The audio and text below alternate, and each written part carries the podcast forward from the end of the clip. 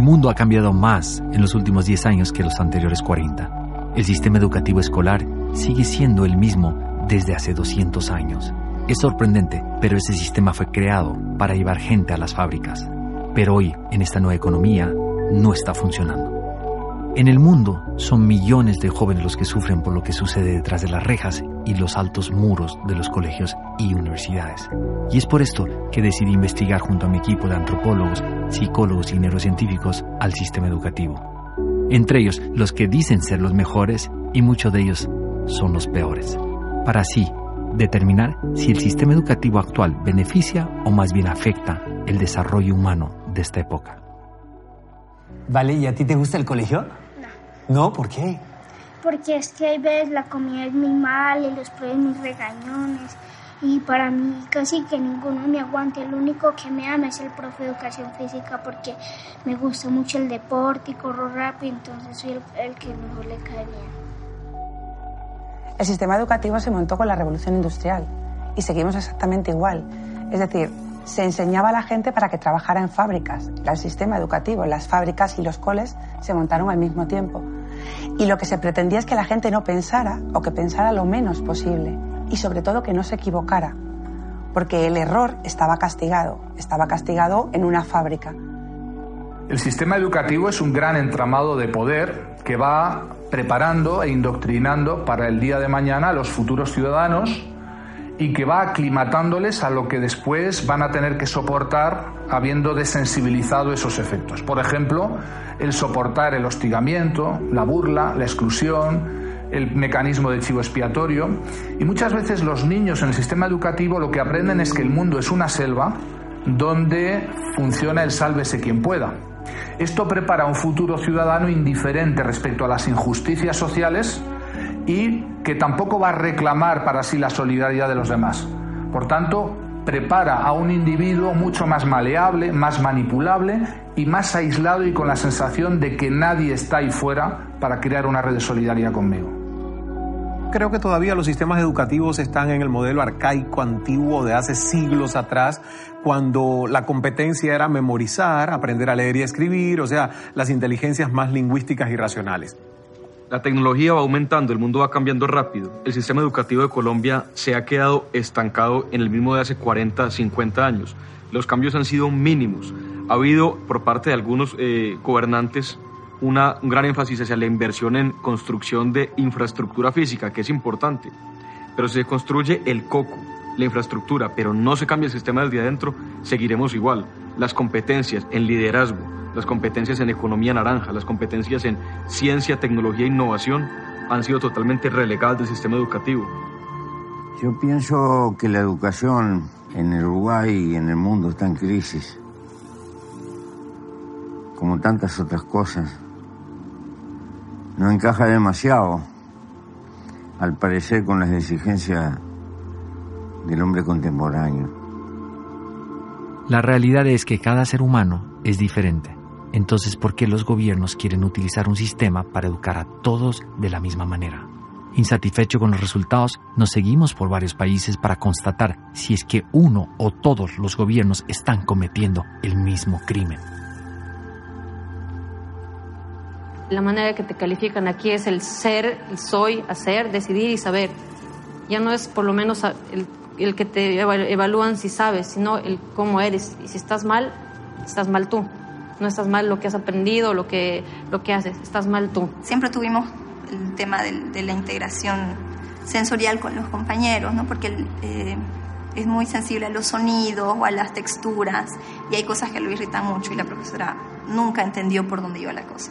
Falta de preparación y conocimientos del sistema educativo me ponen barreras y no solo a mí, a muchas personas con discapacidad, porque vuelvo y te repito, el desconocimiento hace que eh, nos hace más difícil la vida educativa a las personas con discapacidad. Este es uno de los casos que, nosotros tenemos de indisciplina dentro del colegio, pero este chico nos ha sorprendido mucho con la capacidad que tiene y eso nos demuestra a nosotros que si le abrimos los espacios a nuestros jóvenes, los espacios necesarios, ellos pueden demostrar sus grandes capacidades. Cuéntales un poco de las cosas que has hecho este año. Bueno, este año yo y mi un, grupo de compañeros hicimos lo que es un robot controlado a través de Bluetooth por una aplicación que creamos y programamos también el robot para que pueda hacer las rutinas que, que hace. Pero realmente para mí el sistema educativo en Colombia fue, fue digamos que ir y nadar contra la corriente toda la vida. ¿Dónde falla el sistema educativo en Colombia? Yo creo que en la estandarización, es que todos los seres humanos somos distintos y el sistema no solo falla ya en Colombia, sino que es que todo el, yo creo que todo el planeta viene evolucionando y lo único que no evoluciona es el sistema educativo. Hice en particular años de matemática y nunca logré entender un ejercicio. Y yo veía, o sea, yo veía que no, no podía hacer los mismos avances que mis compañeros. Y bueno, y como que siempre era el la típica excusa de no, no le gusta estudiar, es floja, no quiere. Y bueno, yo me la creí toda mi vida, digamos, de, del tema de que no, sin matemáticas no se podía. Como que el colegio me hizo, me, hizo creer de que yo sin saber matemáticas, sin entender los ejercicios, no iba a poder ser alguien en la vida. No es que sea tan indisciplinado, sino que me aburro rápido de las cosas, digamos. Sí. Me aburro. Y lastimosamente aquí en el colegio nosotros no tenemos los espacios adecuados para brindarle a él la educación que él necesita, porque él debería tener ahorita una educación a nivel técnica. Yo sufría las horas del colegio porque tenía que estar sentado escuchando algo que sabía, pero que no me motivaba, nunca me motivó. Me pasé todo el colegio castigado me pasé todo el colegio, eh, me reñían en, el colegio porque era intranquilo, porque no me sentaba, llegaron a atarme a la silla, o sea, una profesora llegó a atarme a la silla para que estuviera la silla cuando no estaba castigado, llegaba a mi casa y mi madre me reñía porque era un niño indisciplinado. I think sometimes um, the educational system doesn't work for everyone is because we're trying to make one system work for every individual and every individual is different. Yo no soy una persona creativa cuando lo dices como yo, es que todos somos creativos y el sistema educativo nos mata a todos la creatividad. Entonces, cada uno tiene unas pasiones que el sistema educativo mata y mata esa posibilidad y esa confianza de ser creativo, pero yo creo que todos los seres humanos somos creativos. One of the principles in Finnish education that it is both personalized and at the same time it is collaborative. So you get some uh, individual support to support that type of learning that the child needs, and at the same time, you are promoting cooperation inside the classroom. That is actually something that I've noticed that in many countries you make children to compete against each other. And again, that's very harmful when it comes to education. Mi experiencia en el colegio fue muy poco grata. Eh, realmente las docentes, las personas que trabajaban allí eran su herramienta pedagógica era el terror, era el miedo, eh, era una apología más que todo al pensamiento racional y no a la creatividad, a explotar tus capacidades y tus potencialidades. Cualquier niño que no te ponga la atención enseguida, lo que te está demostrando es que la metodología que tú estás usando no es la adecuada. Por tanto, una de las cosas que habría que trabajar es la especialización hacia una línea u otra. Los de pensamiento visual trabajan mucho con esquemas y son los que acaban viendo interacciones y acaban viendo las cosas de una determinada manera que se integra, mientras que los del hemisferio izquierdo lo que pretenden, lo que procuran es buscar la lógica interna de las cosas. The Finnish educational uh, system is doing a big difference from my daughter because she gets special needs education before before the school starts and she gets help.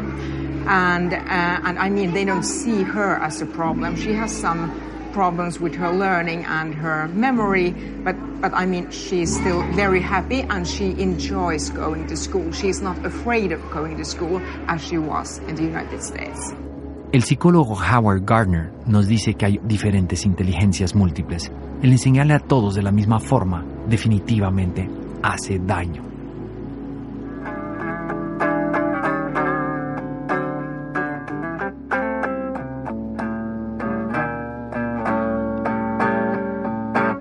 Muy buena David.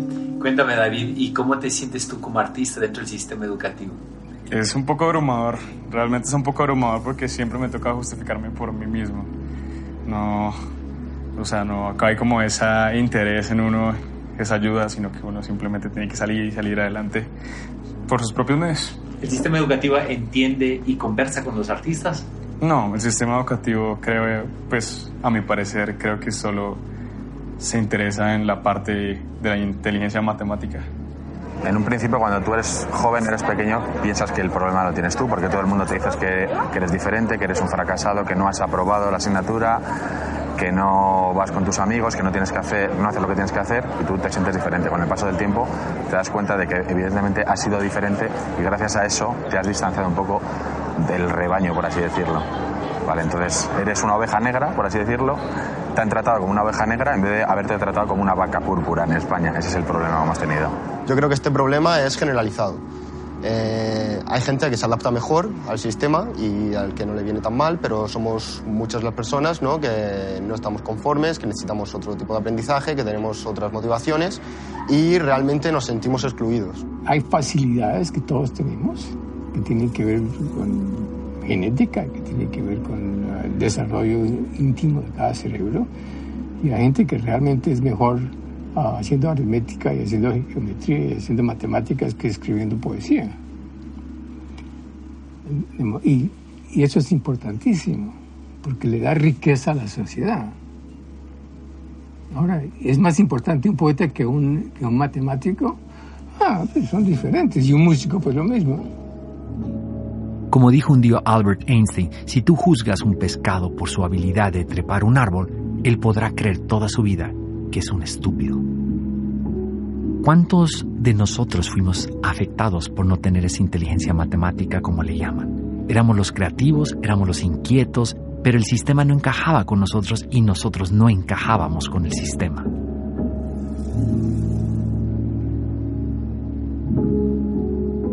En casi todos los países, una gran parte de los maestros son consecuencia de un fracaso profesional. Es por esto que hay tantos maestros teóricos y muy pocos prácticos. Sin embargo, ellos son los que más posibilidades tienen en lograr una mejora inmediata dentro del sistema. Después de haber entrevistado a varios de ellos en los diferentes países, me doy cuenta que la mayoría de los maestros no son felices. ¿Tus profesores son muy serios? ¿Son muy, son muy alejados de ustedes o son buenos amigos de ustedes? No, muy alejados. ¿Sí? ¿Les tienes confianza a tus profesores? No. Oscilo entre la culpa, digamos, entre no haber hecho lo, lo, suficiente y el orgullo de haber hecho algunas cosas bien. Pues, por ejemplo, mi caracterización del profesor universitario era anfibio cultural, fósil viviente, partera del futuro. Obviamente esa consigna no me la aprobó nunca mi equipo, pero además era tan de malas que decía fósil viviente y levantaba la vista y ahí mismo le caía sobre un fósil viviente. ¿Qué desmotiva profundamente a los docentes, a los maestros bolivianos? Yo creo primero la, la falta de reconocimiento de su, de su, rol en la sociedad y eso repercute o se ve eh, en un salario mínimo, en un salario que es eh, insuficiente para poder trabajar. Por ejemplo, un director de un instituto tecnológico gana 500 dólares. 500 dólares cuando el salario y, y tiene que trabajar 8 horas Qué al triste. día. Y no puede Hacen trabajar en otra cosa. trabajos más maravillosos, más importantes para un ser humano y son los que peor ganan. Pero sí es cierto que muchas personas hacen exactamente lo que les piden que hagan. Y los que se rebelan contra el sistema habitualmente son o apartados o incluso expulsados, porque evidentemente molestan. Yo creo que están todos frustrados, o en la mayoría de los casos frustrados, porque no pueden dar su mejor versión. Se tienen que ceñir al guion que les han puesto para que hagan exactamente lo que esperan de ellos. Por lo tanto, yo creo que la frustración es tan grande en los alumnos como en los docentes. Los docentes están calificados en general poco entusiasmados por razones sociales, culturales y porque han dejado de ser el ícono de la excelencia en una sociedad. Hace 100 años ser docente era ser alguien importante en el pueblo o en la ciudad. Hoy no necesariamente es así. Al perder esa autoridad creo que han perdido un poquito de incentivo de mejorar, de innovar, de hacer cosas nuevas con los jóvenes. Sin embargo, siguen siendo lo más importante que una sociedad se puede brindar a sí misma. El lugar donde les cedemos, les damos prestados a nuestros hijos para que se hagan ciudadanos. Y eso es indelegable. Los docentes están como, como todo docente, como toda persona, en la zona esta de confort que se habla tanto, que no quiere cambiar, pero está preocupado porque no le va bien, se aburre. Yo siempre digo que ganan mal, en general, en la mayor parte de los lugares, pero antes se alimentaban de la energía de los alumnos y ahora los alumnos están apagados. Entonces es un sufrimiento, hay falta, no tienen ganas de ir a trabajar, Este, y además de no estar cuidados ni por los padres ni por los directivos, ¿no? Como que el docente está, está solo, solo y encima le estás pidiendo que cambie y que aplique cosas y, y solo, porque nadie lo, salvo muy pocos países lo valora.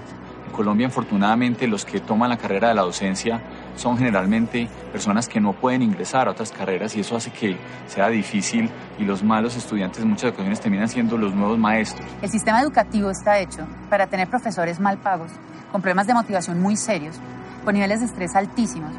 Y todos sabemos ya que existen unas neuronas espejo, que nosotros transmitimos nuestro estado a los pequeños. Y ahí empezamos a tener problemas impactantes.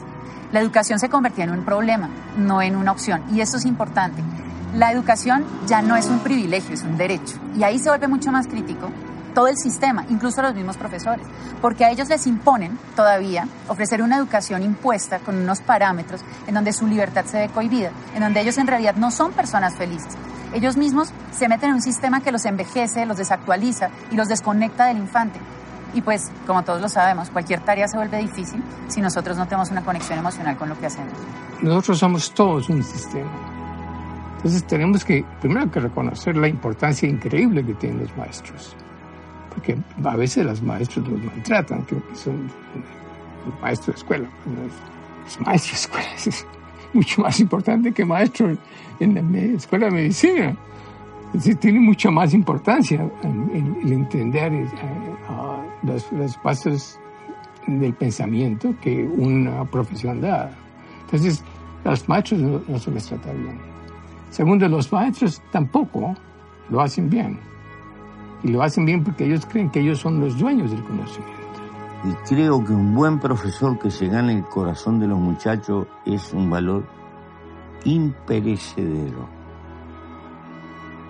Lo que puede dejar sembrado un buen profesor en generaciones de muchachos es un capital inconmensurable. Pero lo que puede destrozar un mal profesor también. Hoy en día creo que es una profesión muy desprestigiada la de los profesores. Creo que este, ya no es lo mismo como cuando hace algunos años atrás, cuando el profesor era la máxima autoridad, ¿no? Lastimosamente ahora este, eh, somos culpables de muchas cosas. Si el alumno es mal alumno, es culpa nuestra. Si el alumno es un, se vuelve un pandillero, un maleante, es culpa nuestra. ¿no? Entonces, lo que no se dan cuenta eh, en la sociedad es que nuestro trabajo es tan delicado, eh, tan delicado que nosotros construimos, yo siempre digo esto, ¿no? nosotros como docentes construimos vida. Los arquitectos pueden hacer edificios, los zapateros zapatos, pero nosotros como docentes armamos, construimos, creamos vida, creamos personas que mañana van a estar dentro de una sociedad. Entonces, eh, creo que las personas no se dan cuenta la magnitud tan grande de la, de la cual es nuestra labor profesional, ¿no? Como docentes. Do they make good money? No, no, not at all. They are just paid middle. It's, it's not, the money is not the motivation. It's, it is actually, it's, it's so much about the individ- a very autonomous uh, academic profession. Teacher profession, it's, uh, it's quite valued. People trust us teachers. And we are, if I might, may say, we are uh, highly educated. All the teachers, they have uh, at least master's degree in their subject area, and they also have studied a lot of education. So, so and, and also I, I'd like to say that we uh, teachers, we have a lot of freedom. We Can can you teach how you feel to? Yeah, definitely I can. I really can. You, you're totally autonomous. Yeah, I, I would say that. Of course, we have some uh, uh, common goals uh, by the administration, school administration, but, but we really can decide whether to have tests or, or not. We can evaluate our uh, students without tests if, if we want to. So It used to be a two year seminar, and at that time it was transferred to the universities. So it became a five year education at the university and focusing on education. So I, I think the teachers are the biggest asset in Finnish education system. Well motivated, experts of learning, and they assist us in the ministry more than what we can do for them. Do, do they make good money? uh, average money. Bueno, en mi opinión, así, con mi experiencia, yo creo que lo más interesante es que ellos te dan como la libertad de tú poder hablar en la escuela, te sientes más libre y los profesores es como otro, te sientes como diferente en las escuelas, en mi opinión, que he estudiado en, en, España y también en Ecuador. Y te, te sientes muy bien también al, al, escuchar al profesor, te hacen sentir como parte de ti, porque eso es lo que tiene Finlandia, que te hacen que el profesor no es más ni el estudiante es menos, es que son ellos, todos son iguales. Por ejemplo, aquí a los profesores se les llama por su nombre, no es como profesor o así. Son, entonces, eh, son los mismos derechos tenemos todos. Well, I think the atmosphere is very free and uh, I feel like I can talk to teachers freely and there is no kind of um, step between me and the teacher. Me queda claro que Finlandia tiene uno de los mejores sistemas educativos del mundo y eso lo logran a través de sus grandes maestros. Sin embargo, ¿de qué sirve estar en los primeros lugares de los famosos exámenes PISA si en Finlandia existe tanta depresión, tanto insomnio y también suicidio y alcoholismo?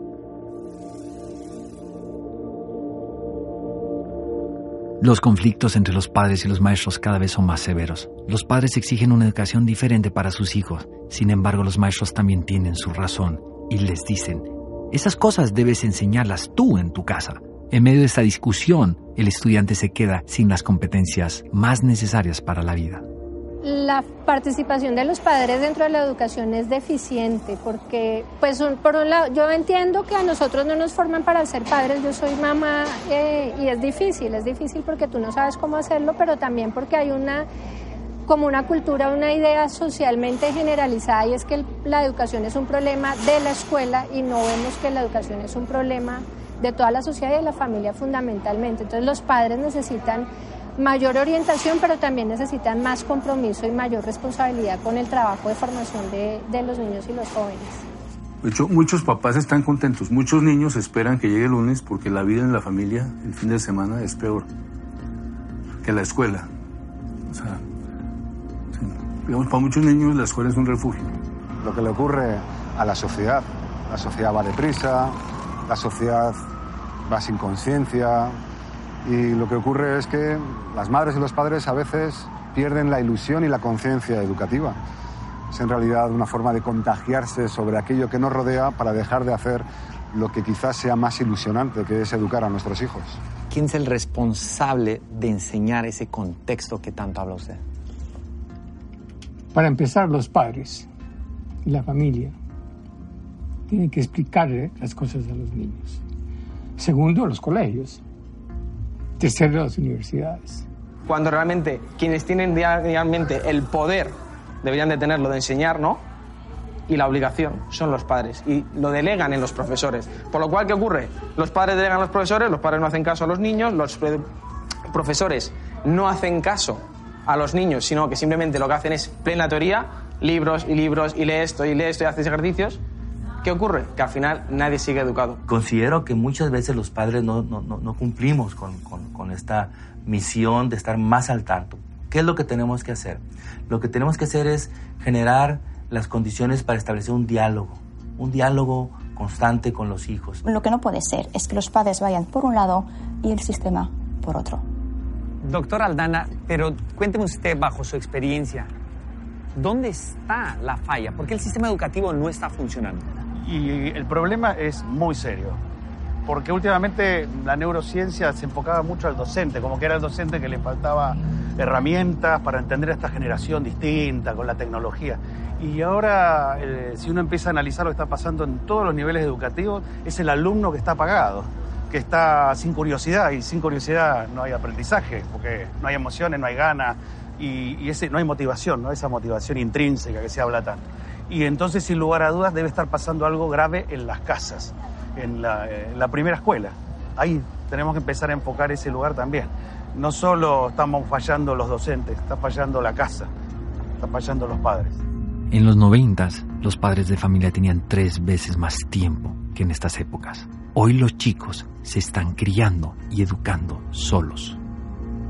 Hoy estamos invirtiendo nuestro tiempo en cosas que no van a ayudar que nuestros hijos sean mejores personas.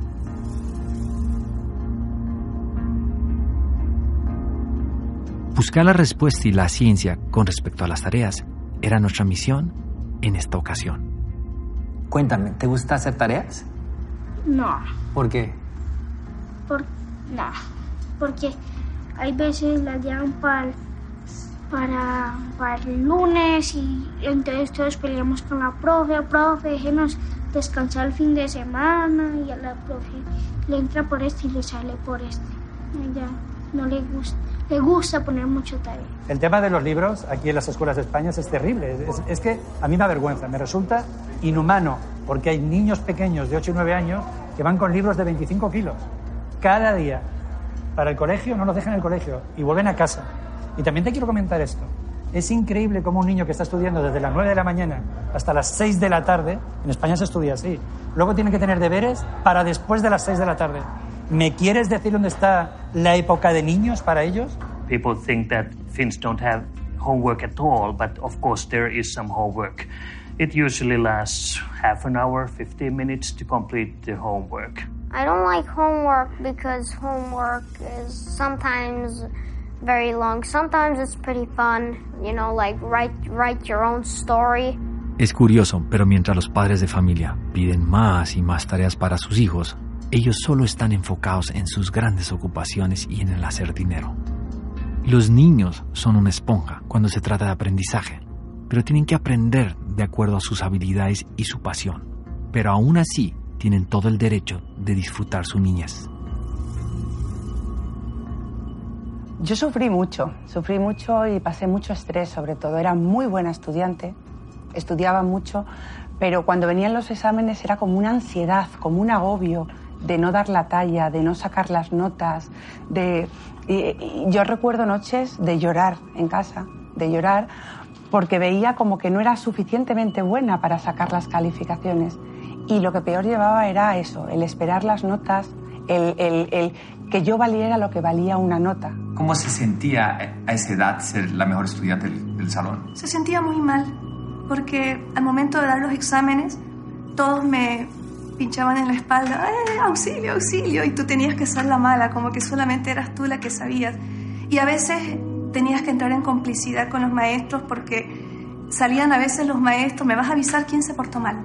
Yo creo que el, control que se le está haciendo es prácticamente el mismo, ¿no? que son evaluaciones donde los miden por puntos, donde tienen que, al final de su periodo académico, tienen que demostrar qué es lo que han aprendido. Y si no, y si no demostraste en la forma en que el- los directivos quieren que lo hagan, pues va a perder. Entonces creo que independiente a la, al- a la forma en que ellos le quieran dar, el fondo sigue siendo el mismo. Evalúo por lo que aprendiste de memoria, más no por lo que es capaz de hacer con lo que les dimos en clase. You could compare uh, both educational systems. Can you tell me the difference between one another? Yeah, I can actually, because we have been living in three different countries. Uh, we have been, uh, our kids have gone to school in Norway, in, in the United States, and in Finland.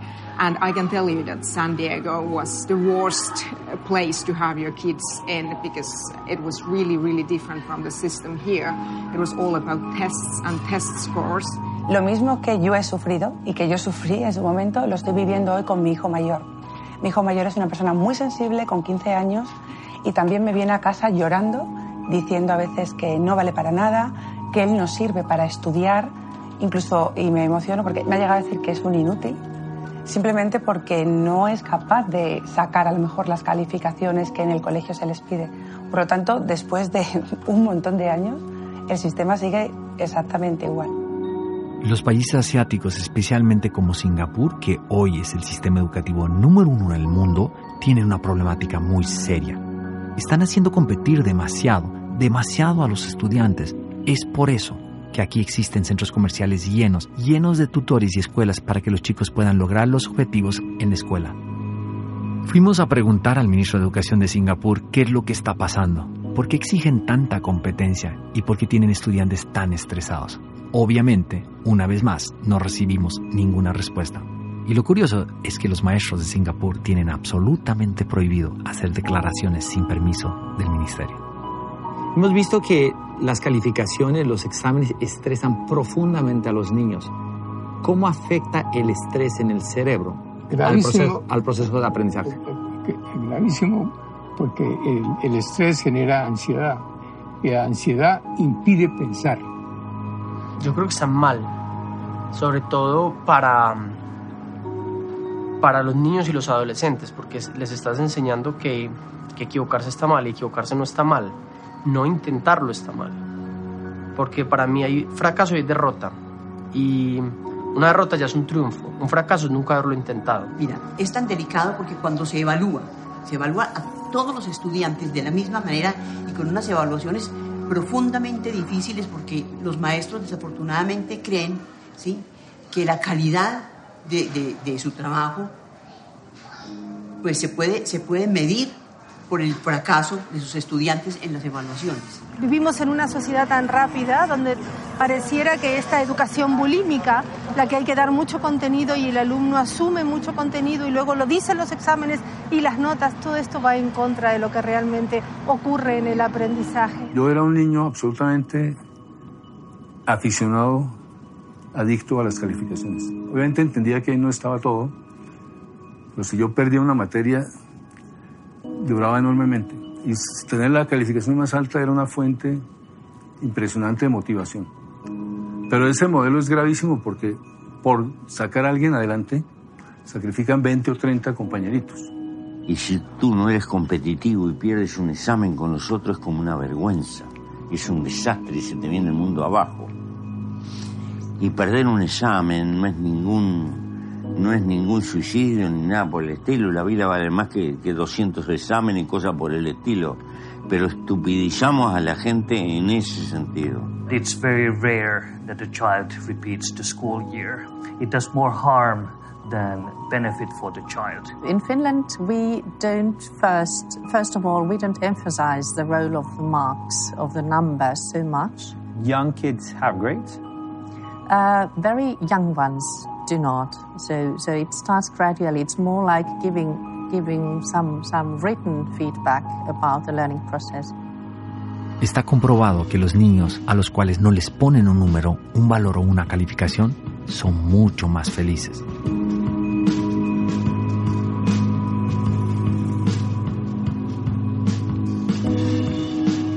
Hice un ejercicio y es curioso el resultado. Estuve más de 20 minutos parado en una esquina y nadie en Finlandia me volteó a ver. La pregunta es, ¿acaso no les enseñan a amar, a querer, a sonreír, a conectarse? Eso es lo que necesita el mundo, amor y cariño. Pero también el sistema educativo necesita dar amor y dar cariño. Obviamente las matemáticas son esenciales para la vida, algo básico, pero no creo que sea algo que lo que yo me tenga que enfocar sí o sí. Por ejemplo, yo veo que en la pintura no necesito números.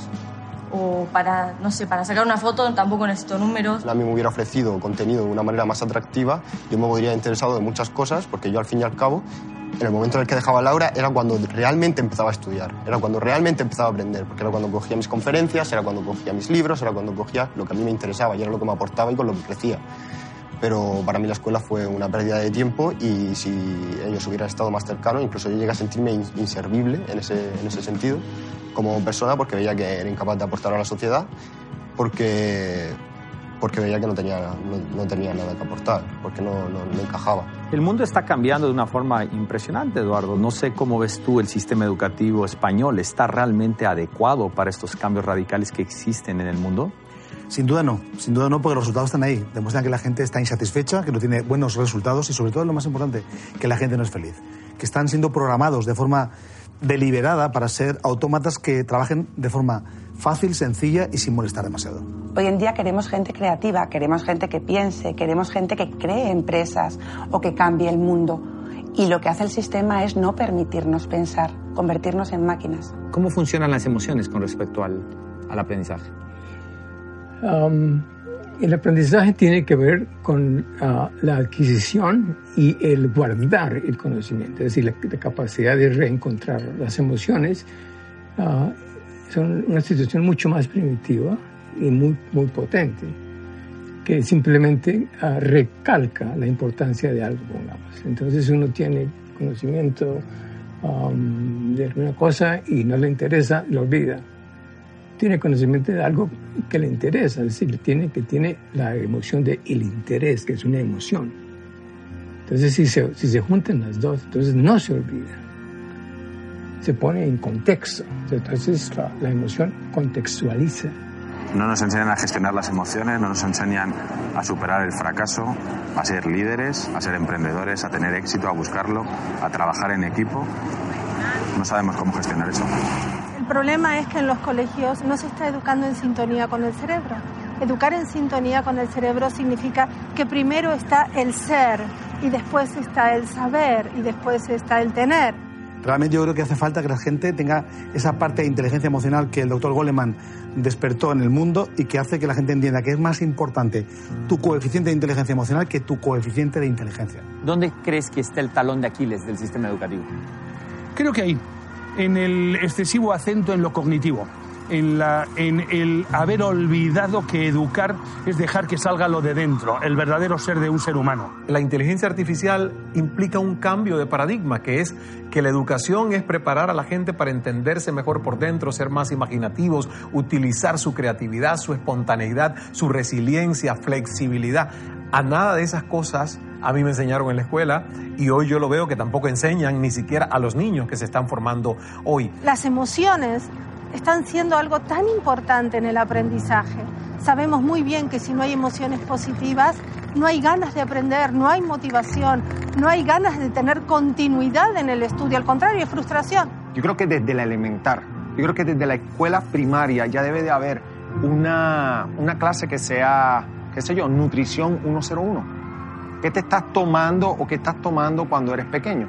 Ese niño quizás de 5 años, 6 años, que está llegando a la casa y se está tomando un refresco, quizás pudieron salvarle la vida o de ser diabético si sencillamente en la escuela le hubieran enseñado, qué sé yo, nutrición kids o nutrición niño y le hubieran enseñado que ese refresco tenía 11 cucharadas de azúcar, 17 cucharadas de azúcar. Mi pregunta quizás sea, ese niño quizás hubiera tomado dos, tres refrescos después que jugara. O sea, los mismos niños se hubieran educado para que en un futuro no fueran enfermos.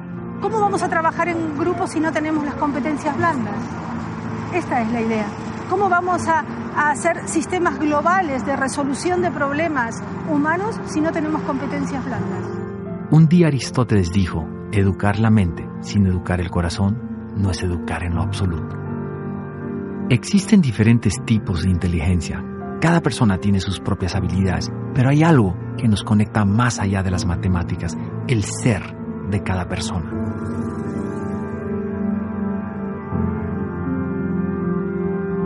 ¿Qué, qué es esta imagen? Como la profe me imagina. ¿Y co- qué es? ¿Qué, qué significa? ¿Cómo te imaginas? Eh, con la boca sellada. Un tema que es el TDAH, por ejemplo, es un tema muy cuestionado desde los años 90, donde decíamos que los niños muy hiperactivos, que siempre estaban inquietos, eh, que siempre estaban preguntando, que estaban en otra cosa, en otra historia, mientras el profesor enseñaba, eh, pues bueno, seamos honestos, eso también fue una moda diagnóstica de toda esa población. El 90% seguramente no tenía un diagnóstico realmente de problemas químicos y desequilibrios, sino que le estorbaba al orden que la academia estaba exigiendo. Y bien delicado este tema, porque si te das cuenta, llamaban a los papás y nos decían, tu hijo es hiperactivo con déficit atencional, necesita un medicamento. Y te dejaban a ti la decisión, ¿medicas a tu hijo? Y tú decías, bueno, sí, medico. Ok, pero también tendrás que sentir tú cuándo es la hora de desmedicar. ¿Qué pasa? Una la mejor manera de deshacerse del problema académico de los niños hiperactivos, de los niños preguntones y de los niños inquietos. Hoy esto está en una reevaluación muy importante porque vemos nosotros que el niño curioso es el que realmente llega lejos. Porque, como te decía, cuando el cerebro se cuestiona, identifica una necesidad de una respuesta. Y el cerebro está hecho biológicamente para aprender. Tenés maestras que están diagnosticando. Entonces, eso, eso acrecenta el, el estrés y la fatiga en los padres porque ellos mismos te dan un diagnóstico. Su hijo tiene déficit de atención, su hijo tiene hiperactividad, su hijo tiene Asperger. ¿Me entendés? Entonces, ¿qué es lo que pasa? El papá va a internet, busca qué es lo que significa, se escandaliza, se horroriza y no hay la ayuda correcta y concreta. En realidad, ¿qué es lo que tendría que hacer? El sistema educativo, el colegio, privado o público, tiene que enviar a este niño a un psicopedagogo. El psicopedagogo hace el análisis correspondiente y tiene que derivar en los especialistas que corresponden. De hecho, nuestro hijo mayor, uno de los mayores, en total reunimos seis, somos una gran familia. Pues él estuvo también diagnosticado con trastorno por déficit de atención y estuvo tomando durante aproximadamente un año al menos una medicación, aquí se llama Concerta, y cuando tenía aproximadamente 14 años el chico empezó a sentirse mal y cuando eh, hablábamos con él nos llegó a confesar que, que, no sabía qué hacer, no sabía cómo continuar adelante y que tenía incluso ideas de suicidio, que se quería quitar de en medio, etc. Entonces, claro, pues imaginaros, ¿no? A nosotros nos alarmó muchísimo aquello rápidamente dejó de tomar cualquier tipo de cosa y de medicación y, y, de ahí ya nosotros tenemos ese antecedente porque además yo conocía que eso podía ser un efecto secundario de la medicación, con lo cual dejamos de rápidamente esto y no queremos que con nuestro hijo pequeño eso vuelva a suceder. Con lo cual hemos tenido que sacar también, no lo sacamos, perdona, lo echaron, nos lo expulsaron de ese colegio. ¿eh? De lo que yo me di cuenta es que eh, mi hijo, se llama Borja, mmm, era capaz de, de, verse las tres películas del Señor de los Anillos sin moverse. Se aprendía todos los nombres, controlaba todo. O sea, él fijaba su atención, era una, una atención selectiva. Ahora, cuando era algo impuesto, el niño se rebelaba totalmente y cualquier cosa le podía dispersar. Entonces no tenía ese problema de atención que a mí me querían vender. Yo fui medicado para tener mejor aprendizaje. Es más, yo solicité la medicación durante una temporada en la que veía que no paraba de repetir y era incapaz de concentrarme en la biblioteca. Pasaba los días en la biblioteca, forzado porque era lo que tenía que hacer, pero detestaba ponerme delante del libro y estudiar. Y siempre estaba con mis ideas, buscando proyectos en mi cabeza, eh, proyectos que a mí me interesaban o con temas que a mí me interesaban y acababa sustituyendo el libro por lo que a mí me interesaba porque es que era incapaz de centrarme, es que era totalmente incapaz, porque me, sentía, me sentaba delante del libro y lo rechazaba. Aunque yo dedicaba el tiempo, el tiempo, el tiempo, y basaba el tiempo. Y entonces yo llego a un punto en el que dije, bueno, pues a lo mejor es que tengo eh, déficit de atención o algo, voy a solicitar estas pastillas por lo menos para tener el título y poder avanzar en mi educación, porque estoy estancado. Y es que no me queda otra, es o termino esta educación y continúo con esto, o directamente me voy a acabar debajo de un puente no tengo, no tengo otra salida, voy a acabar con trabajo basura y esto va a ser mi vida y no puede ser. Y eso al final acabó llevándome a, a una depresión, eso junto a otras cosas a, acabó desportando en una depresión que, que, realmente fue lo que, me, lo que me hizo dejar la escuela. Sé que estuvieron cerca de recetarte Ritalina porque eras hiperkinético, ¿sí? ¿Qué piensas tú de eso? Yo creo que la mayor bendición de mi vida son mis padres. Eh, mi mamá apenas le dijeron eso eh, se paró en la raya y, y, en los colegios donde estuve nunca aceptó eso. Ellos lo que hacían conmigo era que me patrocinaban un montón de actividades extracurriculares como para que yo botara esa energía. Entonces yo hice todos los deportes que tú te imagines. Si yo al mes ya no quería hacer karate, sino kung fu, me pasaban. Si al otro día quería montar en bicicleta o karts o motos o tirarme en paracaídas o en parapente. Ellos estaban todo, todos esos días patrocinándome como todas esas cosas que me despertaban la creatividad y quemaban la adrenalina de una forma natural. Nuestro hijo tenía demasiada competitividad y que no era sano, que no era normal. Claro, a mí me revelaba eso, porque digo, ¿cómo, ¿cómo es eso un problema en un chico que lo que quiere es mostrar su energía, expresarse en el mundo, eh, eh, actuar, interactuar? Y, y, eso no se podrá canalizar de una manera adecuada. So many students on uh, Ritalin and Adderall and all these ADD drugs because a lot of times school is boring and they're only being measured, their value as a student is only measured on standardized tests. When we, uh, at our school, we engage students through hands-on projects. And so when we engage students and they're actively involved as opposed to being a passive learner, when students are actively uh, involved in their education, they don't need those medications as much as traditional schools. Yo pienso que la Ritalina se, se, se da cuando el maestro no está utilizando una buena metodología para que ese estudiante aprenda. TDAH desaparece en la medida en que el niño que medita está lo que tiene que estar en el momento y en el instante y a partir de ahí está plenamente atento. Mi percepción es que si fuéramos una sociedad sana, estos datos deberían ser la primera plana de cualquier periódico todos los días del año. Estamos diagnosticando y medicando a cientos de miles de niños por todo el país simplemente porque el sistema educativo no es capaz de adaptarse a la diversidad en el aprendizaje y eso es algo que como sociedad estoy seguro que nos vamos a recriminar dentro de 30, 40, 50 años. La cantidad de niños que toman medicación sin necesitarla. Medicación psicofarmacológica, anfetaminas, que no necesitan y que va a tener graves consecuencias para su desarrollo en el futuro. Sabemos que como mucho el 4% de los niños puede tener TDA, aunque creemos que probablemente será el 2%. Y sin embargo, uno de cada 10 niños, es decir, el 10% de los niños españoles va a tomar medicación para el TDA o TDAH a lo largo de su vida escolar. En realidad, en cada etapa evolutiva la atención varía. Un niño que tiene 9 años, por ejemplo, eh, solo tendrá 11 minutos de atención continuada. Un poco eh, aleatoriamente sería la edad del niño sumarle 2. Si tiene 18 años, pues atención continuada serán 20 minutos. En ese momento hay que bajar el nivel de estudio, distraerse, tomar un vaso de agua, caminar, moverse. ¿eh? Aprendemos con el cuerpo, no aprendemos solo con la cabeza. Hay cosas tan interesantes y sencillas y súper económicas como poner una pelota para hacer yoga en vez de una silla o poner unos elásticos en las dos patas de los pupitres para que el niño pueda apoyar los pies y hacer el movimiento que necesita. El niño que tiene problemas de aprendizaje necesita moverse para aprender y las escuelas les exigen que se sienten y se queden quietos. No es ningún trastorno, eso yo creo que hay que dejarlo bastante claro. Trastorno por déficit de atención con hiperactividad, aunque figure en los manuales del DSM-4, no es más que una descripción de los síntomas, no es ningún trastorno. Entonces yo creo que ahí hay una especie de, es mi opinión personal desde luego, una especie de mm, confabulación entre el sistema educativo y las grandes farmacéuticas para tapar con una droga síntomas y que el niño quede más o menos tranquilo sentado en una silla. ¿Tu profesor es tu enemiga? ¿Sí? Sí, porque me imagino con la boca cerrada.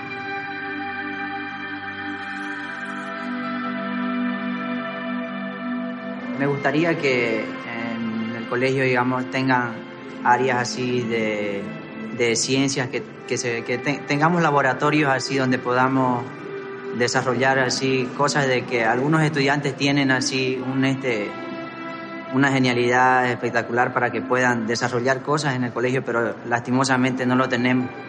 Pues ir a la universidad y estudiar desde tres años a cinco años y luego un posgrado me parece súper estúpido. Porque la verdad la información que te están dando, tal vez cuando acabes la universidad ya no sirva para nada. Y no te están enseñando lo que realmente necesitas saber, que es saber dónde buscar la información útil y aplicarla rápidamente con ciertas, ciertas estrategias para que esto te funcione. Entonces terminas la universidad, no sabes nada, porque todo lo que te enseñaron ya pasó.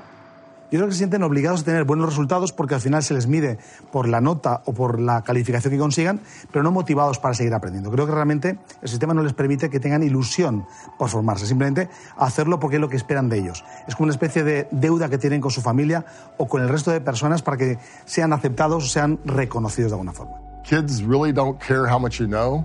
They want to know how much you care about them. And if you build a relationship with a kid, um, they will do the learning on their own. estamos observando que los sistemas educativos del mundo están pensados desde el mundo de los adultos, creando una realidad a los niños que le es realmente totalmente ajena. Un niño, como premisa, debe tener una motivación propia para aprender, no una motivación impuesta.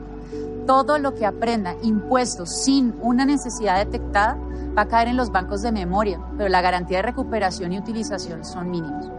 Debemos centrarnos en enseñarle a los niños a hacer y ahí va a aparecer el pensar. Pero no podemos, desde un mundo del pensar, crear un mundo del hacer. Los niños teóricos no existen, existen solamente los niños empíricos. Tenemos que volver al parque, ver a papá trabajando, tenemos que cocinar en familia, tenemos que crear espacios educativos creados para y por los niños. En vez de lindas decoraciones, gigantes estructuras que deben costar miles de millones, deberíamos estar más bien preocupados porque el espacio tenga un sentido para el infante, para que el niño sea aprendiz en su propia tierra, en su propio espacio.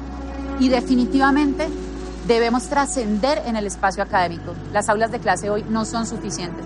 Los niños tienen que acercarse a la realidad.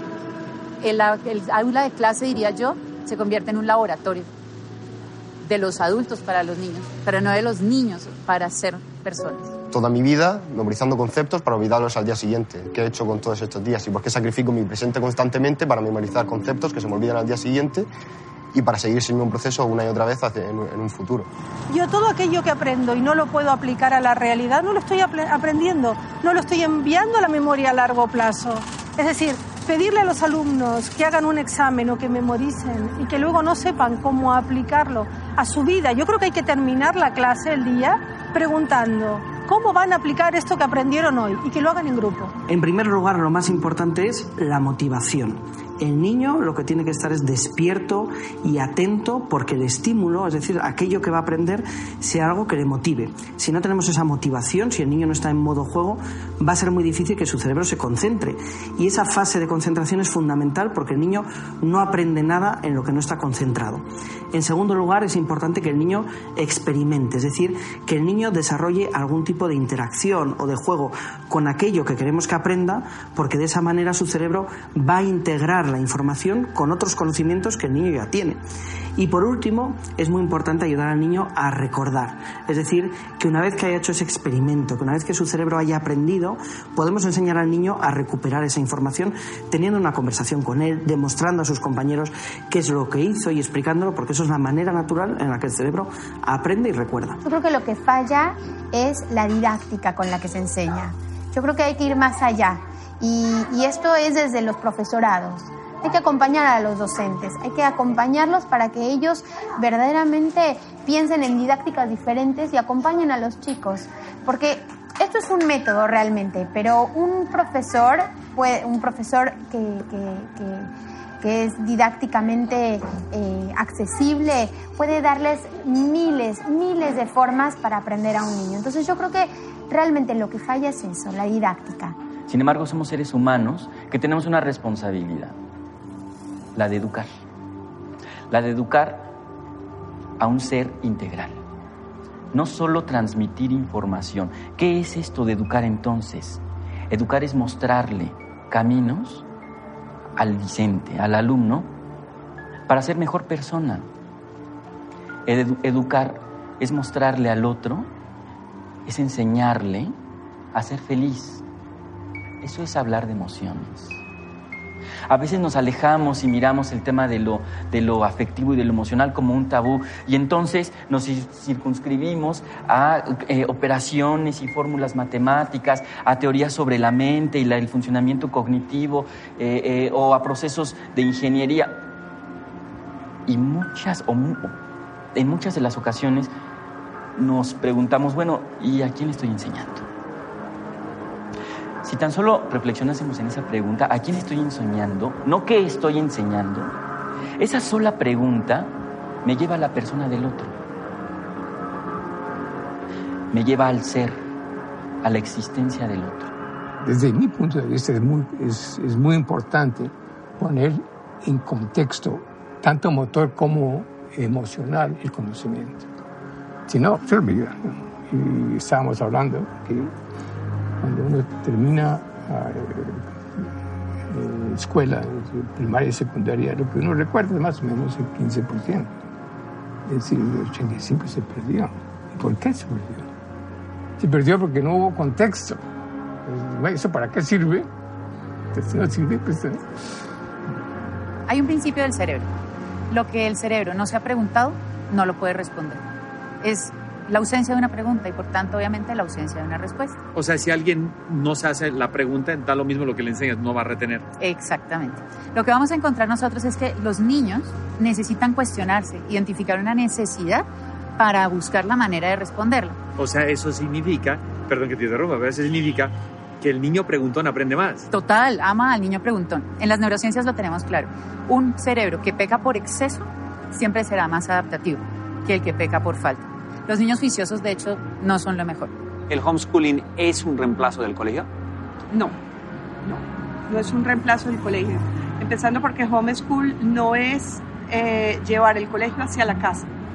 El homeschool es un estilo de vida donde el aprendizaje es fundamental eh, para la familia porque cualquier espacio tú puedes aprender. ¿Dónde es el daño más fuerte que está cometiendo el colegio a los niños de hoy? En tantas cosas. Pero yo pienso que en su parte psicológica y en su parte, digamos, de autoestima, porque eh, la mayoría de los chicos no cabe o sea, el, el colegio tiene un molde establecido. Si tú no cabes dentro de ese molde, o te adaptas o sales. Y entonces eh, eso en parte hace que los niños salgan muy lesionados de este sistema educativo. Un chico que sale desplazado de hasta cinco o seis colegios es porque no estuvo dentro de ese molde. Entonces, cuando ya llega a una opción como homeschool, ya está muy lesionado. How many years do you think our country needs to reform their educational system? At least 10 years, 20 years, even 40 years, as what's been going on in Finland. I mean, you start reform and it takes time. Very seldomly you can make a difference in four years in the office. Uno educa cuando enseña a juzgar. Y el juicio tiene que ser cuidadosamente formado. En algún momento se diseñó en 8.000 páginas toda la primaria con instrucciones para el maestro. Tal, tal clase usted hará esto, usted verificará tales, tales resultados. O sea, se le quitó como la potestad al maestro de planear activamente su trabajo. Se le entregaron guías. En las pruebas internacionales de educación, Argentina no le va bien. No le va bien, al igual que el resto de los países de la región. Estamos todos juntos ahí en, en los últimos de la fila y es una especie de mal ejemplo de hermandad latinoamericana, no es lo que queremos que suceda. Pero Argentina tiene otro componente que es más grave que que no le vaya bien, que es la dispersión de los datos, lo que llamaríamos la inequidad, lo que llamaríamos la falta de homogeneidad en el sistema educativo. Y eso es lo que me parece que tenemos que enfocar. Las políticas públicas de educación, por supuesto, tienen que apuntar a mejorar el nivel educativo, pero sobre todo tienen que apuntar a acortar la brecha entre los que están bien y los que están mal.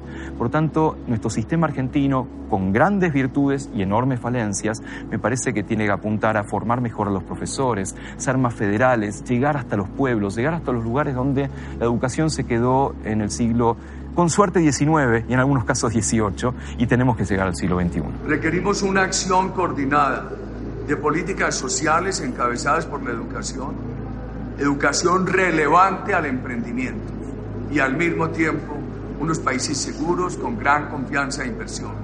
Porque si usted tiene gran confianza e inversión, le da oportunidades a los jóvenes. Pero si usted no tiene una educación universal relevante al emprendimiento, entonces esa confianza e inversión se desvanece, porque no puede avanzar en escalas de competitividad por falta de juventud educada. En Colombia no hay un sistema educativo, hay un mercado educativo y pues dentro de eso hay intentos de construir pedacitos de sistema.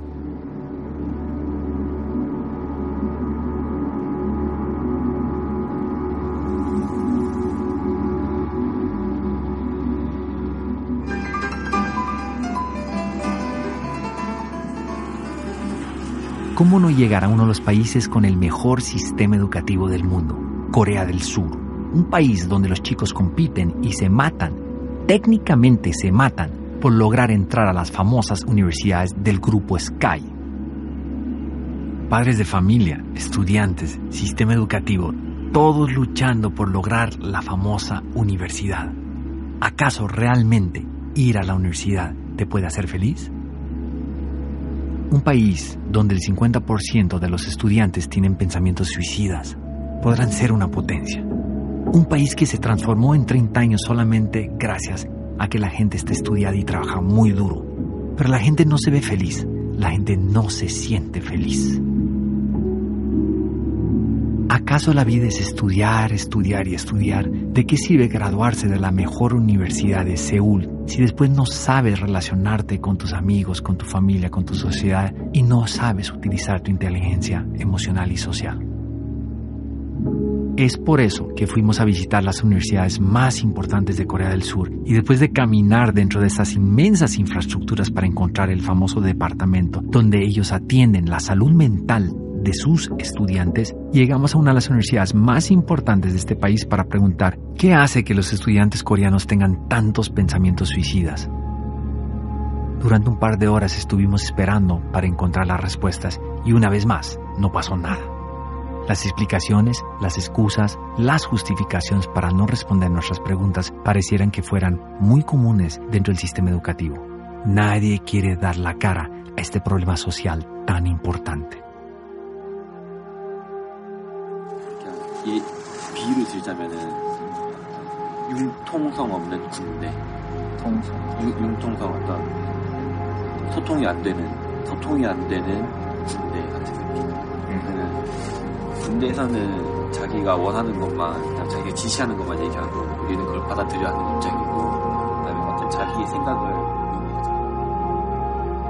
Después de viajar a tantos países y ver tantas cosas buenas y demasiadas malas, una de las cosas más impresionantes de esta investigación fue llegar al Centro de Terapia contra el Suicidio para Estudiantes Surcoreanos. Entrar a esta infraestructura y ver 40 ataúdes uno tras otro y darte cuenta que existen estas terapias para que los chicos descubran, sientan y se arrepientan de sus pensamientos suicidas te hace entender el tamaño del problema. ¿Acaso es tan importante ser aceptado en una de esas famosas universidades del grupo Sky? A este nivel ha llegado este país, el número uno según los exámenes PISA dentro de los sistemas educativos del mundo.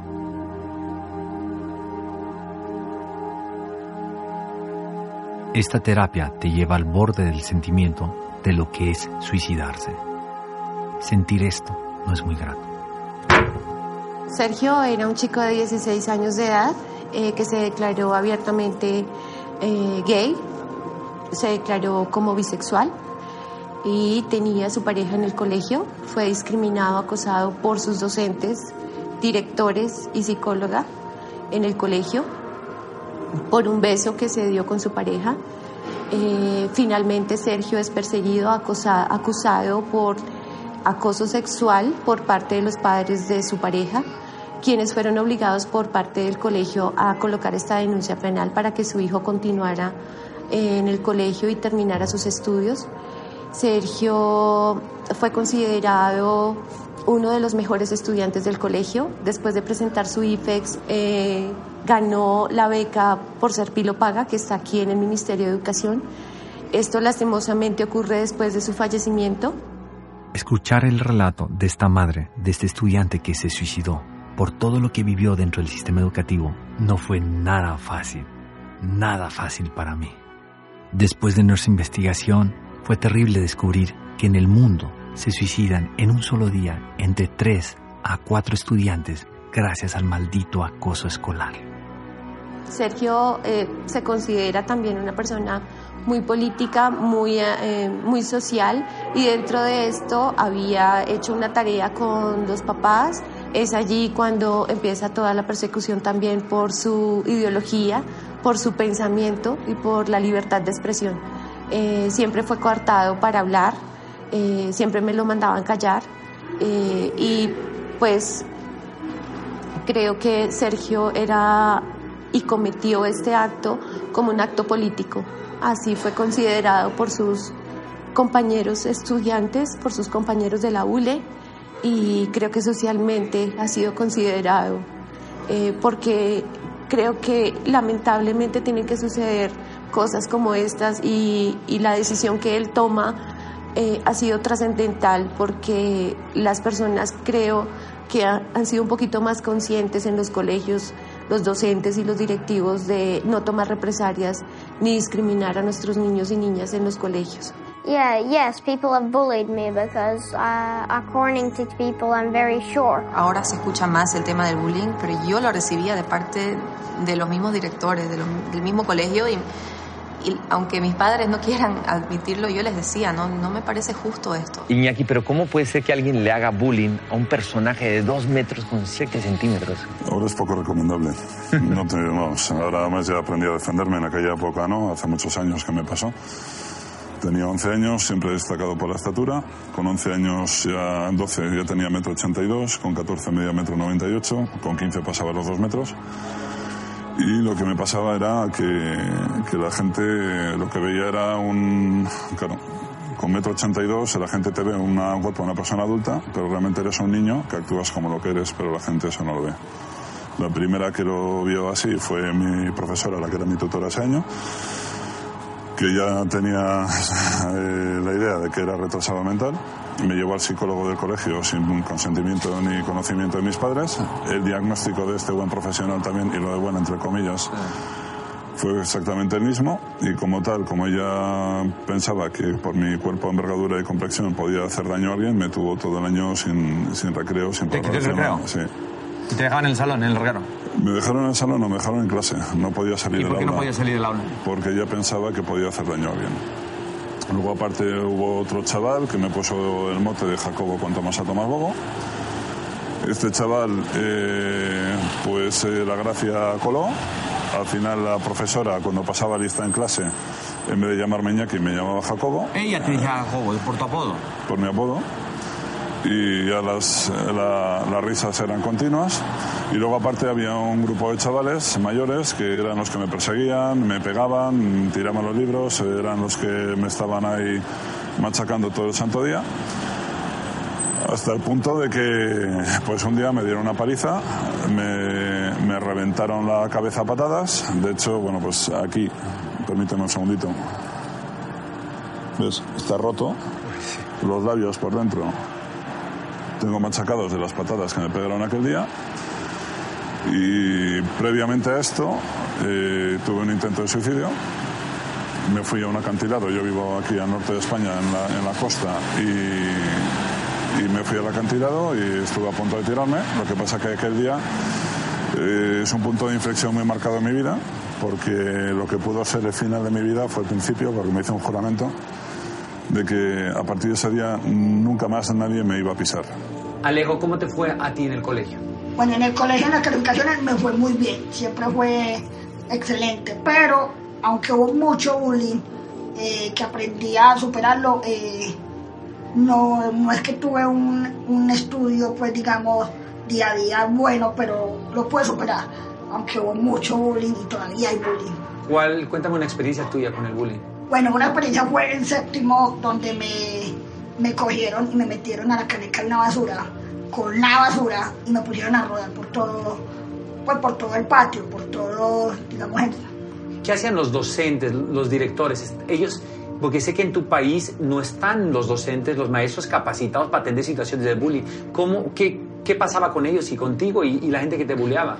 realmente eh, fueron muy pocos los profesores que se sensibilizaron conmigo en esa parte cuando me hacían bullying y, y no hacían mayor cosa. ¿Por qué? Porque la directora nunca me creía, nunca me creyó.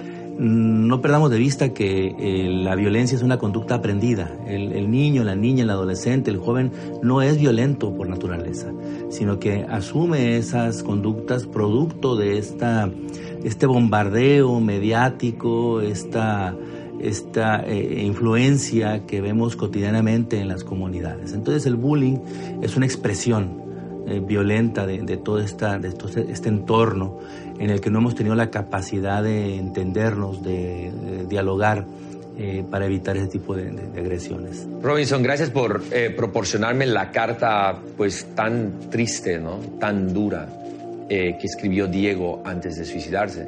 Pero en esta carta, por lo que leo, queda bien claro su excelente relación con su abuelo y con sus padres. Muy claro. Ahora, si el problema no viene de la familia, que muchas veces esos suicidios vienen de problemas familiares, especialmente eh, tratándose de, de un chico de, de la edad de él, entonces yo te pregunto a ti como abogado del caso, ¿sí? ¿Qué es lo que has investigado? ¿Qué tienes sobre la mesa con respecto a este caso? ¿Qué fue lo que hizo que un chico de 11 años se suicide y diga que es por dejar de ir al colegio? Bien, el problema fundamental es el colegio. El problema fundamental es el colegio, es decir, eh, hubo muchísimo, muchísima presión, muchísimo moving por parte de los profesores perdón, hacia ¿qué el es- qué niño. es moving? Pues eh, fundamentalmente es cuando, cuando, digamos, cuando se ejerce una presión indebida sobre una persona, bien sea en el ámbito laboral o bien en el ámbito social o personal. Y se ejerce una presión que te fuerza a ti a hacer cosas que tú no quieres o, que tú, o con las que tú no te sientes cómodo. En este caso concreto ha quedado perfectamente claro, y además por otros casos previos que han ocurrido también en ese colegio, que este no es el único caso, que que la, digamos, la, reacción de los profesores, la forma de los profesores de tratar a los menores y demás, tuvo muchísimo que ver con, con toda esta historia. Y luego está el segundo elemento, que es el tema del bullying de los compañeros. Entonces, la mezcla de ambos fue lo que llevó a Diego al final a suicidarse, porque él veía que no encontraba apoyo ni en sus profesores, ni, ni absolutamente en nadie. El bullying es como lo mismo que pasaba antes con la violencia de género con las mujeres. Que antes no se hablaba de eso. Todo el mundo sabía que existía, todo el mundo sabía que era un fenómeno que estaba en la sociedad, pero las mujeres que lo padecían nunca hablaban de ello, ¿Y nunca decían nada. El bullying es exactamente igual. El bullying, por su propia naturaleza, se esconde a los ojos de Y la el gente. moving se esconde también. También, también, O claramente. sea, los niños tienen miedo de hablar de los problemas que tienen con los maestros en la Claramente. escuela. De hecho, el bullying cuando llega a situaciones graves, lo llega precisamente por la inacción o por el moving de los propios profesores. ¿Los maestros en tu país están capacitados para atender situaciones de bullying? Mm, no. Profesionalmente no. Nunca los han O sea, nunca nos han dado cursos sobre bullying, digamos. Nosotros por nuestro lado investigamos, tratamos de hacer lo necesario, ¿no? Pero que nos hayan dado una charla, un curso exclusivo sobre cómo pasar el- o cómo sobresalir del bullying, no. En España, uno de cada cuatro niños sufren conductas de hostigamiento, sobre todo psicológico y menos físico, sobre una base muy frecuente. Uno de cada cuatro son cientos de miles de niños que van todos los días a la escuela descontando en su cabeza que algo malo les va a pasar, que sufren problemas de ansiedad, somatizaciones y algunos de ellos sufren problemas de estrés postraumático que están siendo confundidos con problemas de hiperactividad, porque dicen que estamos atacando a la docencia, al sistema, etcétera. Los padres en casa también están machacando, no físicamente, no olvidemos que el maltrato físico es un problema, el maltrato psicológico, ¿qué pasa con todos esos niños que desde pequeño están escuchando el mensaje de tú no vales para nada, nunca serás nada, no como tu hermana, no como tu hermano. El garbanzo negro, el chivo expiatorio de la casa, se convierte después en más frecuentemente víctima porque es más vulnerable. Son formas de acoso. ¿Qué tienen que ver con el acoso escolar? Que esos niños ya vapuleados en esos entornos después son más vulnerables a que compañeros de, de estudios ataquen a estos niños porque sencillamente tienen su resiliencia destruida, tienen su autoestima destruida, no son capaces de hacer frente de alguna manera son unas víctimas más fáciles, más económicas. El mobbing escolar es la dinámica de acoso que sufren los niños desde que empiezan en la maternal hasta que se egresan de la universidad y que tiene que ver con situaciones de hostigamiento recurrentes a manos de profesores, a manos de compañeros, a manos de todos aquellos que se convierten en depredadores para estas víctimas. ¿El Ministerio de Educación de España tiene capacitado a los colegios y a los docentes para atender estos casos? No, no existe una capacitación ni en el sistema de enseñanza de los profesores o maestros, no hay asignaturas que expliquen cómo luchar eficazmente contra el acoso escolar, tampoco hay protocolos eficaces porque se está haciendo una eh, intervención reactiva, cuando hay casos de acoso escolar se empieza entonces a hacer algo. Y la única forma de erradicar el acoso escolar es prevenir, es medir, es preguntarle a los niños frecuentemente qué están sufriendo, qué conductas reportan como muy frecuentemente. Y claro, eso significa darse la mala noticia de que en todas las aulas en España tenemos casos de acoso escolar. ¿Y en los colegios privados hay, hay alguna diferencia? No, los colegios privados tienen una diferencia y es que como viven mucho más de su imagen pública, suelen tapar mucho más los casos y al taparlos y al pasar el tiempo producen víctimas mucho más graves con secuelas psicológicas mucho más intensas y casos que terminan judicializándose porque las familias no les queda otro remedio que pasar a la acción judicial. Hicimos todo lo posible por contactarlos para que nos den una entrevista y no fue posible. Yo creo que escapar. Primero a nivel mental, creo que una persona se encierra en sí mismo. Eh, aparte, no, no ayuda a los profesores, siempre te apartan, te, apartan en la parte trasera de las clases, los alumnos te dejan apartado en, los espacios, en el recreo, en el tiempo libre, y tú al final te acabas apartando de la sociedad, de la familia, de los amigos, y o eres muy fuerte o te apoyas en alguien cercano que te entienda, o realmente puede acabar la cosa en algo bastante grave. Lo que me gustaría cambiar desde mis alcances como académico en el sistema educativo es la sensibilización. Porque parece ser que incluso pertenece a una especie de nuestros arquetipos. Sistema es igual a algo frío, estructurado, rígido, inamovible e inflexible y por lo tanto impersonal o apersonal. Yo cambiaría esas formas de concebir las cosas. Finalmente no puedo cambiar el sistema, no, no. Pero como psicólogo, ¿qué me interesa? La forma como nos representamos al sistema. Estoy loco por llegar a mi casa, abrazar a mi hijo y pedirle perdón.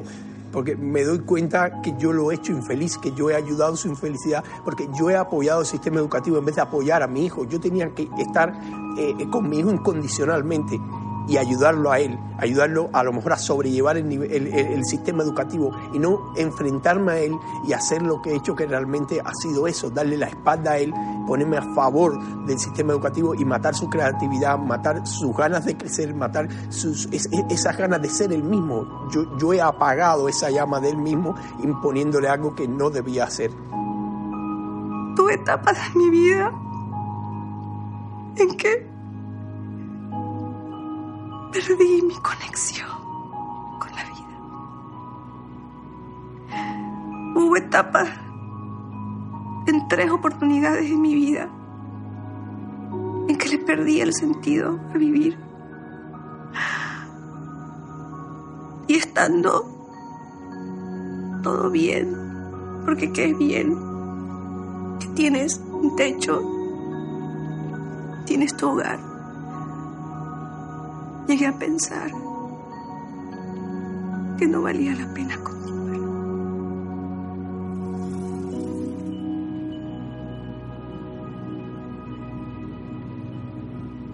Tres a cuatro suicidios por acoso y presión escolar al día. La posibilidad de crédito y fondos para que los colombianos estudien son fundamentales. Sin embargo, usted está en una institución en su país, Colombia, que se llama ICETEC, que hoy tiene una cartera vencida de los créditos estudiantiles de casi el 25%, cobran 17% de, de intereses anuales y además lo más sorprendente es que cobran intereses sobre intereses. Yo quisiera preguntarle a usted, senador, qué está pasando y por qué no se ha podido cambiar este, este fenómeno. Bueno, en primer lugar, digamos que el hecho de que la educación pública superior no sea gratuita en Colombia ha llevado a que las familias tengan que acudir a los créditos educativos. Y entonces hay una institución que se llama ICETEX, que es pública, que eh, ofrece créditos educativos en unas condiciones que indudablemente no son las mejores para las familias colombianas. Por eso hemos presentado un proyecto de ley para prohibir ese cobro de intereses sobre intereses y llamar la atención de los colombianos en la lucha por conquistar lo fundamental para que este sea un derecho real de los colombianos, educación gratuita en el nivel superior. El ICT le presta a estos chicos y le pone condiciones para estudiar la carrera que ellos quieren financiar, no la que quieren los muchachos. Y ahí le están trucando su vida profesional. ¿Qué dice el presidente del cambio? ¿Hace cuánto se metió ese, ese cambio? ¿Se está solicitando ese cambio? ¿En qué estamos?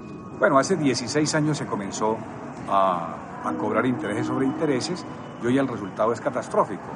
Es decir, eh, frente a que no existe la garantía de la gratuidad de la educación, se ha tomado entonces al crédito para poder acceder a una mercancía, porque esa es, esa es la situación complicada, que el gobierno eh, y el Estado colombiano considera que la educación no es un derecho, sino una mercancía por la cual hay que pagar.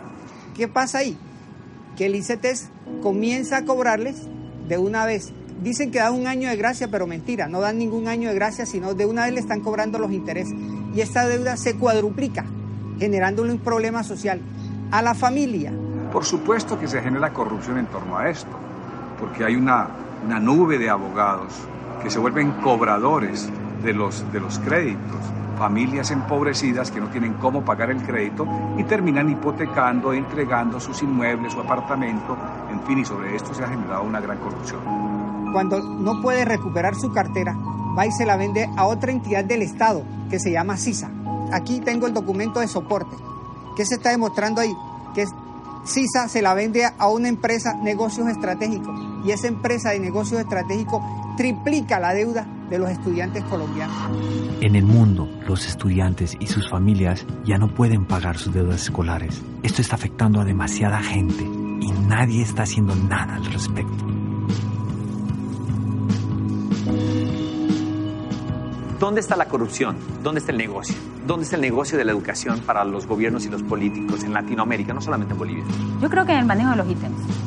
El manejo de los ítems, de los docentes, por lo menos en Bolivia, ahí se da la mayor corrupción. Eh, tenemos docentes puestos a dedo sin mayor calificación, directores más que todo puestos a dedo, que tienen que estar con una afiliación política al partido oficialista y así se maneja a través de los sindicatos, de las federaciones y las confederaciones. Pues simplemente el gobierno mexicano quiere arrebatarle al pueblo el derecho a la educación pública, quiere privatizar las escuelas, entregárselas al capital privado, para lo cual parece ser necesario el despojar de sus derechos laborales a los trabajadores. O sea, tú me estás diciendo que él quiere ¿sí? cambiar el sistema educativo para luego venderlo a inversionistas empresarios que les interesa ese sector. La privatización de la escuela pasa por su desmantelamiento.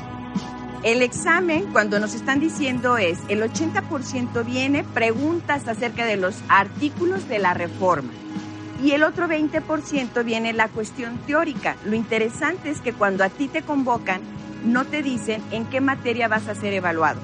Se supone que somos por rúbrica, nos manejamos por rúbrica con la reforma educativa, ya a nosotros no se nos dio ni siquiera una rúbrica. Mi pregunta, yo te devolvería la pregunta, ese 80% que es en los artículos de la reforma, ¿en qué me ayuda a mí a ser un mejor docente? ¿Tú tomaste ese examen? Yo no lo tomé porque si yo lo tomaba, entonces yo estaba haciendo voluntariamente, renunciando a mis derechos para cambiarme a otro régimen laboral, donde a la larga yo estoy llevando la educación en general a que se llegue a una privatización. Pues la reforma educativa está privilegiando una relación laboral individual. Es decir, el gobierno tiene una relación contigo como trabajador individual al margen de todo sindicato, de todo contrato colectivo o de toda negociación de tipo colectivo. O sea, aquí estamos hablando fundamentalmente de desaparecer los derechos laborales conquistados a lo largo de décadas con luchas muy sangrientas pero, como la que vivimos pero ahora. El gobierno está diciendo que los maestros no permiten las reformas ¿sí? y que no quieren ser capacitados y evaluados. Y el gobierno dice que por eso está teniendo la pelea con el sindicato. ¿Qué tan cierto es eso no? Eso es mentira. En el caso muy claro del ejemplo de nosotros como maestros de bachillerato del estado de Jalisco, los profesores a los que el gobierno despidió injustamente eran los mejores maestros del colegio de bachilleres, los más capacitados, con el perfil más alto, además de los más comprometidos con... ¿No los, corrieron por hacer revueltas y políticas? Los corrieron por negarse a someterse a una evaluación que en realidad ¿Pero por es una trampa niegan? laboral.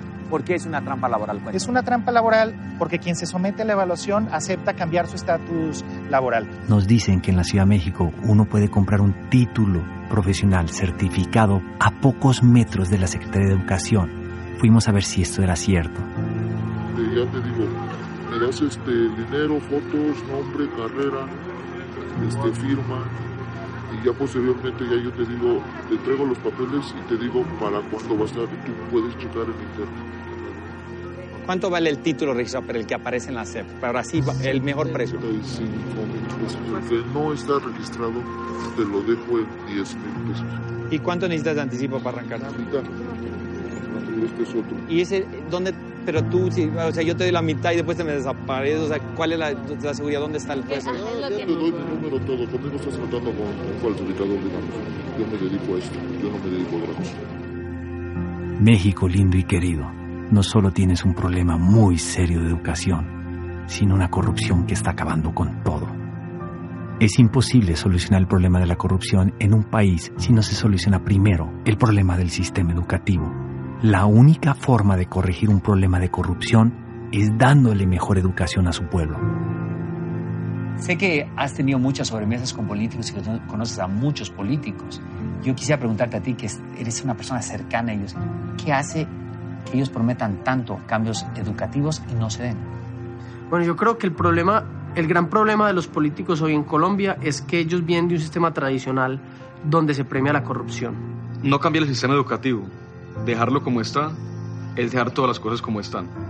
Colombia está en un punto, digamos, de mediocridad escolar. Si el sistema educativo no se cambia, usted está condenando a una, persona de 12 años, de 15 años, a que se quede en la mediocridad. Usted lo está condenando al no cambiar el fondo de las cosas, a que no pueda avanzar socialmente. Claro que esto es un crimen social. ¿Por qué los candidatos prometen cambios educativos y al final no lo hacen? ¿Acaso no les conviene hacerlos? Pues creo que va en dos, en dos sentidos. Uno, hay muchos de esos malos gobernantes que prefieren no tener un pueblo educado. Un pueblo educado en unas transformaciones sociales de una revolución, tal vez la más grande. Creemos que en ese sentido muchos de esos eh, malos gobernantes prefieren simplemente quedarse en el status quo y al contrario, prefieren de alguna manera deteriorar la, la, educación. Simplemente pueden ser ampliando la cobertura, diciendo que están mejorando algunos índices, pero no apostándole a temas como la calidad. Realmente el político es alguien muy pragmático. Lo único que le interesa es jalar votos. Y eh, las investigaciones que él hace, cuantitativa, cualitativa, le indican cuáles son los elementos de mayor rentabilidad. De tal forma que si él eh, identifica que el empleo o identifica que la seguridad son los temas a tocar, los toca la educación no está regularmente en la mente de campaña. Lo que hay es una reducción presupuestal. El gobierno se desentiende de su obligación de aportar recursos presupuestales suficientes para que la escuela funcione. Es decir, escuela que no tenga con qué funcionar, pues se va a caer o va a dejar de funcionar. De hecho, ya se están cerrando muchas escuelas en, en toda la República Mexicana por falta de recursos. Eso abre un campo para la intervención empresarial, que es, como sabemos, eh, en el caso de la educación, pues un negocio redondo. La verdad es que es un un negocio muy grande el que se esconde detrás de la reforma educativa. ¿Qué le interesa más a un político? ¿Hacer una carretera o un puente? ¿O invertir en educación, en que los chicos sean mejores personas? Lo que le interesa a un político, eh, aparte puede construir puentes, carreteras y educación, lo que más le interesa es su imagen. Lo que más le interesa es hacerse ver bien. Lo que más le interesa es no perder el poder no perder este, la posición en la que se encuentra. Sin embargo, una cosa es lo que el político promete y otra cosa es lo que el político hace. Realmente en las campañas en las que yo he participado, educación es siempre un tema secundario, si no es que terciario, se enfoca solamente en algunos segmentos muy concretos y lo que sí te puedo decir es que no existe convicción para que la inversión ya durante el ejercicio de gobierno se concentre en esos sectores estratégicos, como es la educación. Cuando decidimos emprender una universidad y ofertar una opción educativa diferente a la tradicional, con lo único que nos topamos por parte de la autoridad educativa fue con un, monstruo de extorsión y corrupción. Nos costó a nosotros más de siete juicios contenciosos administrativos y tres por extorsión contra estos funcionarios corruptos. Habíamos hecho todo de acuerdo a normatividad. Acreditamos planes y programas, acreditamos matrícula docente, acreditamos infraestructura con una inversión millonaria y equipamiento. Y no bastó. Querían una millonada en efectivo. Nos pidieron un porcentaje accionario de la universidad y por si fuera poco, querían ser dueños de la propiedad. Un país que le apuesta a la educación reduce la corrupción un país que no educa a su pueblo incrementa la corrupción. Solucionar los problemas de hambre, pobreza y falta de desarrollo humano no es un tema de balas, es un tema de lápices y pizarrones. La educación traslada cosas de un lado a otro y permite la interiorización de, criterios de juicio. Entonces, cuando la educación falla, los criterios para juzgar qué es bueno, qué es malo, patinan. Vamos, mi impresión es que en los últimos 20, 25 años la educación ha producido justificaciones. O sea, el colombiano sabe decirse cuentos para justificar la corrupción, para justificar la violencia. Nuestros países latinoamericanos cada vez tienen más dinero, cada vez se ven más millonarios, pero la educación no ha cambiado. Preocupémonos porque nuestra tierra sea una tierra más educada. Esa será la única forma que podamos convertir a nuestra cultura en una cultura más abundante y más próspera y lo más importante, menos corrupta. Mientras esta situación no cambie, no dejaré de trabajar a favor de la educación.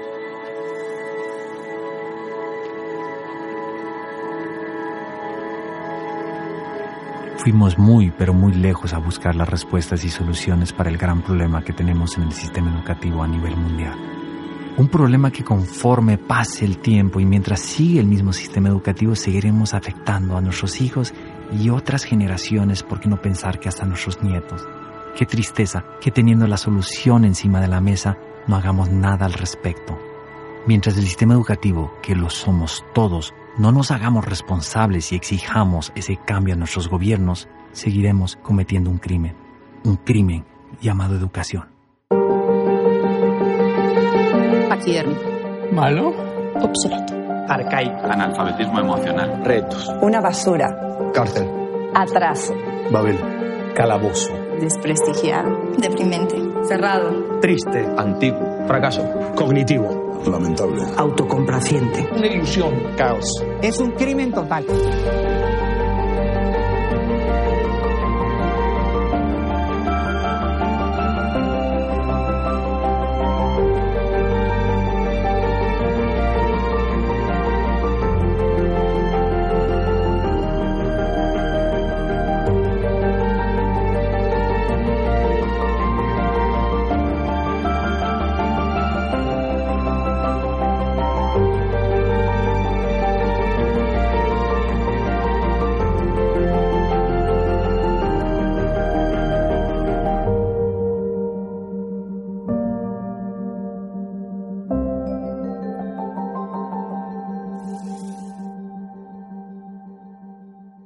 Hay que descubrir lo mal que estamos de una manera que no nos destruya.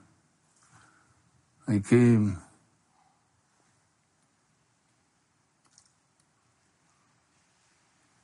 pues de algún modo escoger nuestros héroes.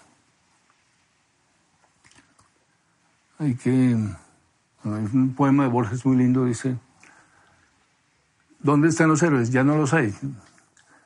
Lo dice tranquilos, ya pasará el tiempo y aparecerán los héroes. Thank you.